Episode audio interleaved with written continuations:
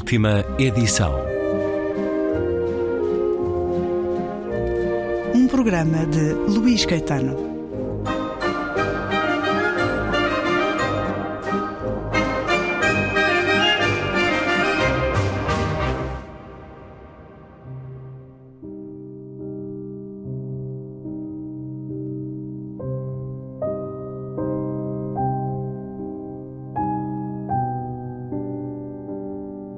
Entre os anos 40 e os anos 60, o jornalista Luís Caldeira Lupi, fundador da agência Lusitânia, foi uma figura marcante na sociedade lisboeta. Vestia a farda da mocidade portuguesa quando lhe convinha, fornecia informação aos ingleses e não se importava que se soubesse. Proclamava publicamente o seu desprezo por comunistas e fascistas, nacionais ou estrangeiros, mas não olhava a cores políticas quando a questão eram os negócios. Quer fosse a venda de aviões aos nacionalistas espanhóis, o fornecimento de fotografias ao regime de Hitler ou burlas de pequena dimensão. Recebia no seu escritório, em pleno chiado, figuras como Marcelo Caetano, o núncio apostólico, diversas personalidades duras do Estado Novo, africanistas, diplomatas e jornalistas. Era salazarista, apesar de saber que Salazar não o tinha em grande consideração. Era católico praticante, mas viveu em pecado durante dezenas de anos com a mulher que amou, a quem só muito tardiamente conseguiu dar o seu nome. Era capaz de atos de grande generosidade, como perfilhar os filhos que Nita teve do seu primeiro casamento, chegando a contrair dívidas para tentar curar um deles, e de atos mesquinhos, como inventar mentiras sobre as pessoas de quem não gostava, ou quase escravizar alguns dos jornalistas que trabalharam para ele. Luís Caldeira Lupi nem sempre gostou de Salazar. Apesar de ter ficado impressionado desde o primeiro momento com a postura do político, achava que o provinciano professor de Coimbra não era muito sofisticado intelectualmente nem era brilhante no seu comportamento em sociedade. Com o tempo, transformou-se num salazarista convicto. Tentou aproximar-se do ditador.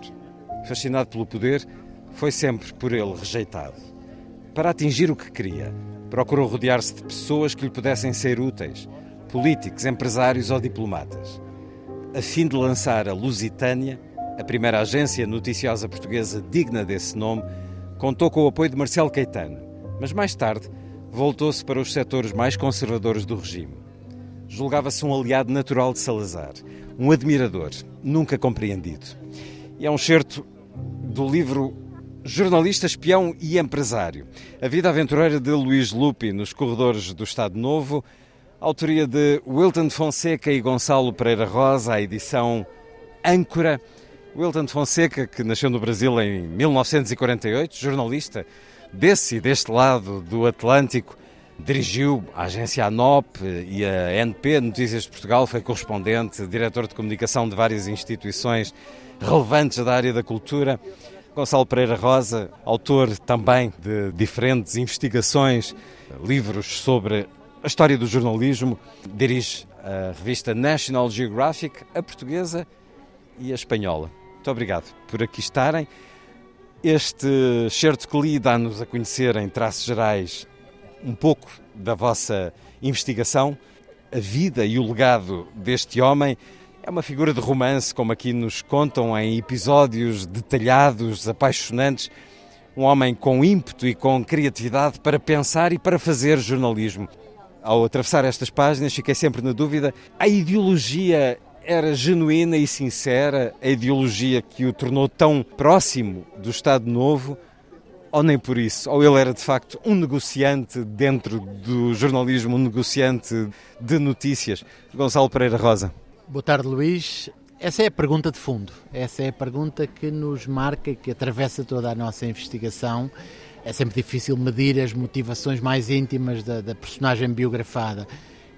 Eu, pessoalmente, e o Wilton poderá ou não concordar, eu acho um homem de convicções pouco firmes. Eu acho que é um homem que flutua ao sabor de interesses pontuais, embora seja seguramente um patriota, embora seja seguramente um homem dos jornais, e embora seja seguramente um homem que no principal conflito do século XX, da Segunda Guerra Mundial, está do lado certo, se podemos assim dizer, está do lado moral da, da, da Inglaterra e dos aliados. Mas é um homem prático, e é um homem que na medida do possível, pôs o seu projeto, a sua quimera pessoal, a fundação da primeira agência noticiosa, acima de qualquer outra coisa. Eu diria, respondendo muito sumariamente à pergunta, que não é um homem de convicções fortes, embora as conseguisse defender com muita firmeza. É um homem, acima de tudo, muito apaixonado por causas, por ideias, por projetos, Wilton Fonseca. É um homem de grandes paixões. Em primeiro lugar, foi um homem que teve uma única paixão por uma mulher. Esta mulher eh, acabou por uh, abandonar o marido, juntou-se ao Lupe, fugiram os dois de, de Moçambique, vieram para Portugal, as duas crianças pequenas, e ele foi fazer a vida, quer dizer, ele não tinha um emprego e ela também não.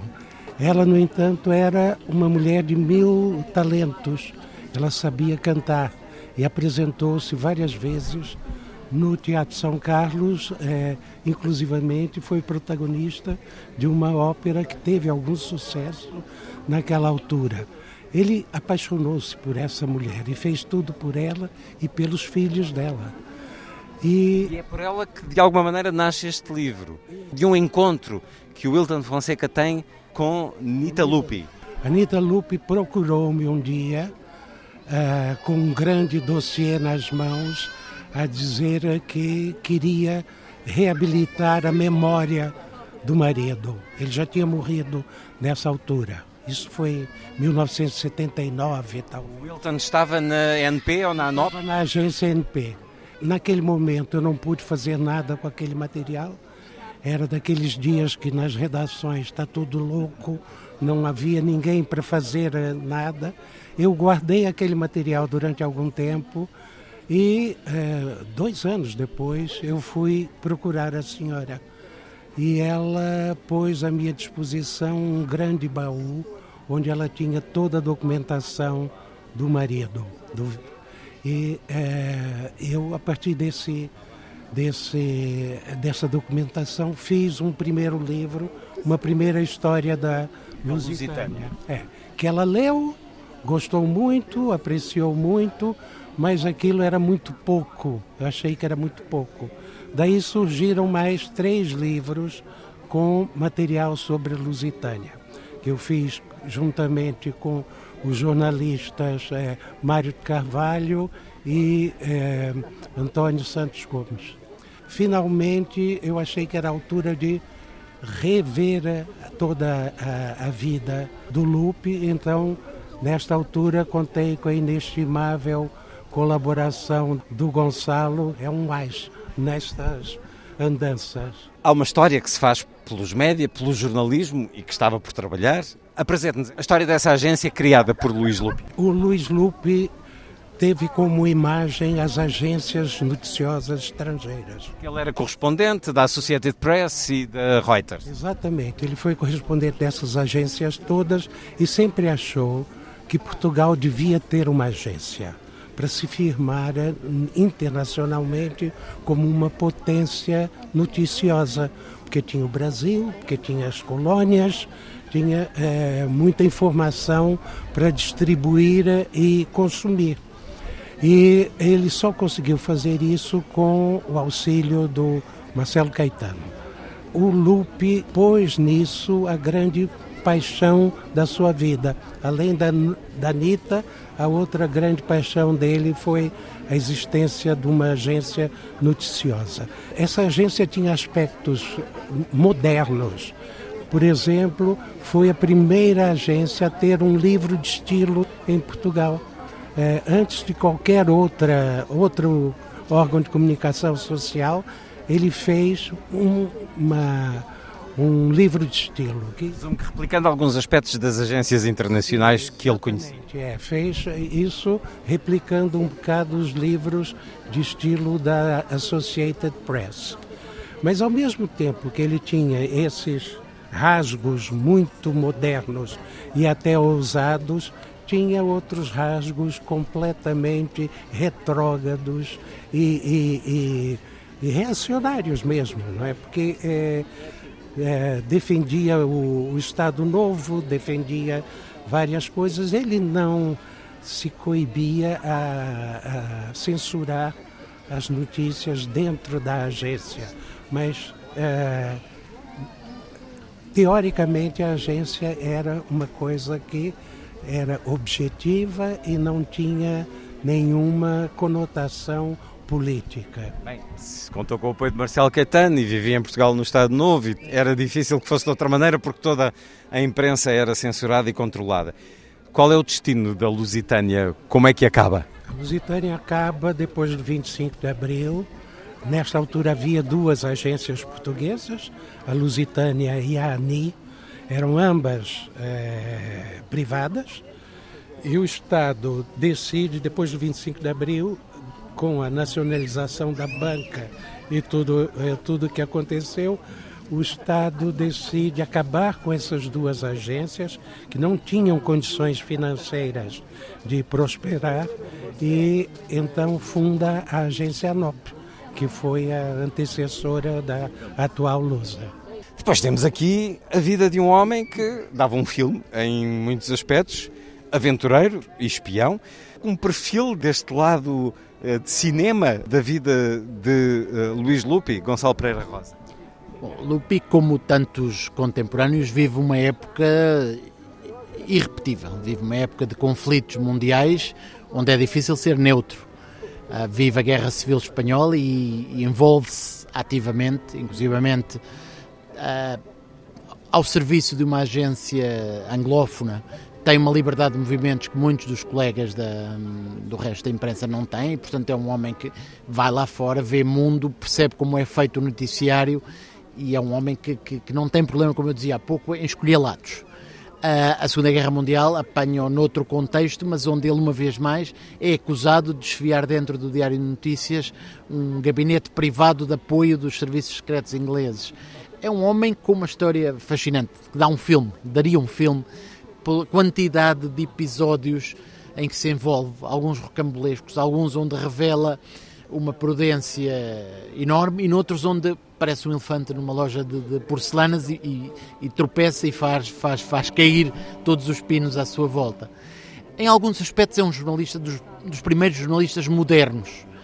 Noutros é um homem ancorado a uma visão e a uma maneira noticiosa de, de, de proceder que hoje nos choca, porque, porque felizmente já, estamos, já, já cumprimos 48 anos de, de regime de liberdade de expressão e, portanto, temos alguma dificuldade em perceber uh, fenómenos de, de, autocensura, de censura dos outros. Uh, Lupi entra nesse equilíbrio, entra nessa corda bamba entre dois, dois equilíbrios quase impossíveis. Estamos nos jardins do Palácio de Belém, onde não só de livros se faz esta festa e há ensaios a decorrer, mas uh, assumimos isso nesta conversa. Como é que o poder olhava para ele? Eu, há, por exemplo, um momento em que contam como ele comunica diretamente com Salazar, em que Salazar lhe pede para escrever um texto que depois é, é divulgado como se fosse do próprio Salazar, mas foi escrito por Luís Lupi. Como é que ele era visto pelo poder, Salazar, Marcelo Caetano, toda a entourage? É muito curioso porque essas duas grandes figuras, esses dois presidentes de Conselho, tem, se nós tivéssemos uma curva de, de, variação, têm curvas de variação completamente diferentes na relação com, com o Luís Lupi. Salazar desconfia dele, desde o início. Há, relatórios da polícia, de, primeiro PVDE, depois PID, que são muito uh, duvidosos em relação ao comportamento do Lupi, ao, ao, possível serviço que ele poderia estar a fazer a potências inimigas, e Salazar, tendo lido isso, tem muita dificuldade em aceitar Lupi mais para a frente, após a Segunda Guerra Mundial, Salazar já percebe que através de Lupi consegue chegar a uma audiência americana, consegue via Associated Press fazer transparecer alguma, algumas das suas posições para meios estrangeiros. Lupi também sabe vender-se, sabe apresentar-se como o responsável por essa exposição e, portanto, há uma aproximação gradual que nos anos 60 leva a grandes correspondências epistolares, as principais cartas de Lupi para Salazar, os grandes relatórios, grandes no sentido extensos, são dessa década, são do final da meados da década de 60, início da, e meados da década de 60, e são as confidências de, de Lupi com Salazar, como se Salazar finalmente o tivesse aceite e as reservas iniciais dos anos 30 se tivessem esbatido. Marcelo é um bocadinho a curva contrária começa muito próximo de Lupi, vê que através de Lupi talvez consiga criar um modelo que, como o Helena há pouco dizia, poderá ser complementar ao modelo das outras potências coloniais e a informação, Marcelo é dos primeiros a perceber que a informação é um pilar fundamental para unir esses pontos de Salazar precisou dessa aprendizagem e, pelos vistos, uh, Luís Lupi contribuiu para isso. Luís Lupi, parece-me evidente, se há uma conclusão do livro, é que Lupi é um agente dessa, dessa, dessa, dessa mudança, dessa mudança e da própria aceitação de um princípio uh, de que após a Segunda Guerra Mundial, Portugal tem também uma batalha a travar na esfera da informação. Não é só nos campos de batalha, não é só na esfera da diplomacia, mas na, na batalha de informação e de fazer chegar informação que seja favorável aos interesses do país, há uma batalha a travar com as grandes agências internacionais. E Lupi é um peão nesse jogo e um peão com alguma importância. É impossível apresentar tudo o que de aventuroso e de relevante historicamente nos oferece este livro. Uh, Luís Lupe, jornalista, espião e empresário. Falemos desse final de vida. Ele vai para Madrid a seguir à Revolução. É lá que morre em 1977. Morre como opositor do regime democrático? Sem dúvida. Morre radicalíssimo. A, fazer fé em algumas das últimas cartas, morre como um, reacionário, do mais reacionário, inclusive com, com correspondência uh, dirigida, por exemplo, ao almirante Américo Tomás, incitando-o a combater o regime de saída de 25 de Abril. Há uma radicalização nele, provavelmente por ter perdido tudo também, que me parece evidente. Luís Lupe, jornalista espião e empresário do Bulletin Fonseca e Gonçalo Pereira Rosa, a edição Âncora. Eu presumo que a colaboração se vai manter para novos projetos, porque o resultado foi extremamente eh, conseguido e porque está também uh, no vosso gosto, no vosso prazer, esse jornalismo sobre o próprio jornalismo, essa escrita sobre o passado, a história do jornalismo no nosso país. Estiveram ambos nesta festa do livro em Belém. Muito obrigado por terem estado na Antena 2. Muito obrigado, nós.